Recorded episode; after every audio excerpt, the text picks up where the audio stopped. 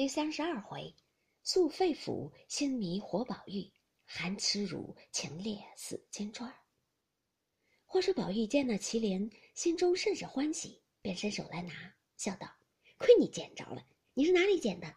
史湘云笑道：“幸而是这个，明儿倘或把印也丢了，难道也就罢了不成？”宝玉笑道：“倒是丢了印平常，若丢了这个，我就该死了。”袭人斟了茶来与史湘云吃，一面笑道：“大姑娘，听见前儿你大喜了。”史湘云红了脸，吃茶不答。袭人道：“这会子又害臊啦！你还记得十年前咱们在西边暖阁住着，晚上你同我说的话？那会子不害臊，这会子怎么又害臊了？”史湘云笑道：“你还说呢？那会子咱们那么好，后来我们太太没了，我家去住了一程子。”怎么就把你派了跟二哥哥？我来了，你就不像先待我了。袭人笑道：“你还说呢？先姐姐长，姐姐短，哄着我替你梳头洗脸，做这个弄那个。如今大了，就拿出小姐的款来。你既拿小姐的款儿，我怎敢亲近呢？”史湘云道：“阿弥陀佛，冤枉冤哉！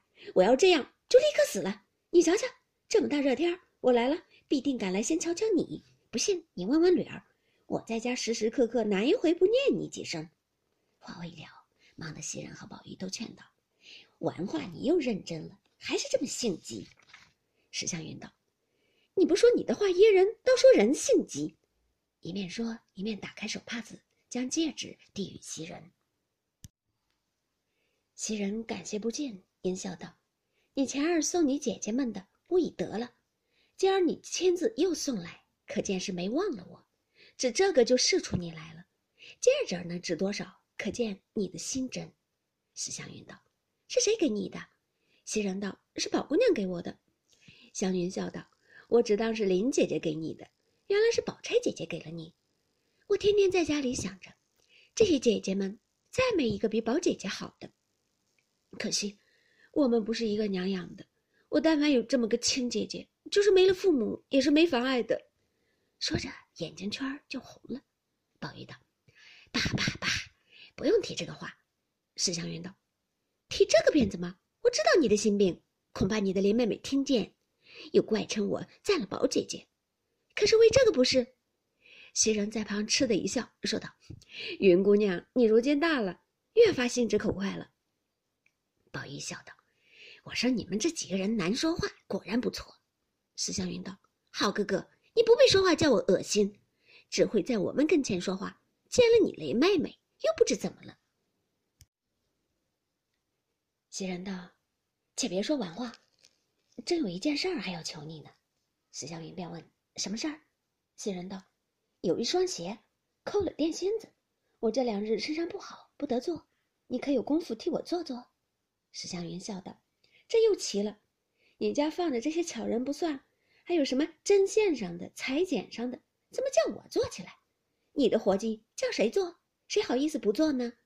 袭人笑道：“你又糊涂了，你难道不知道我们这屋里的针线是不要那些针线上的人做的？”史湘云听了，便知是宝玉的鞋了，应笑道：“既这么说，我就替你做了吧。这是一件你的我才做，别人的我可不能。”袭人笑道。又来了！我是个什么，就翻你做鞋了？是告诉你，可不是我的，你别怪是谁的，横竖我领情就是了。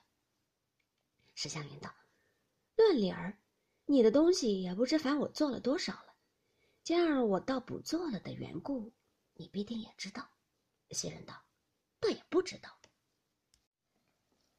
史湘云冷笑道：“前儿我听见把我做的扇套子拿着和人家比，赌气又讲了。”我早就听见了，你还瞒我，这会子又叫我做，我成了你们的奴才了。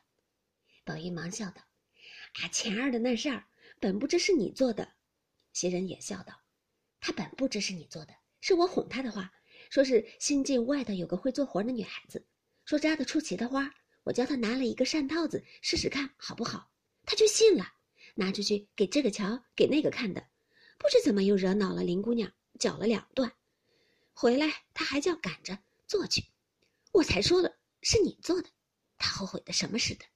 史湘云道：“越发奇了，林姑娘她也犯不上生气，她既会剪，就叫她做。”袭人道：“她可不做呢，饶这么着，老太太还怕她劳碌着了。大夫又说好生静养才好，谁还烦她做？就年好一年的功夫，做了个香袋儿，今年半年还没见拿针线呢。”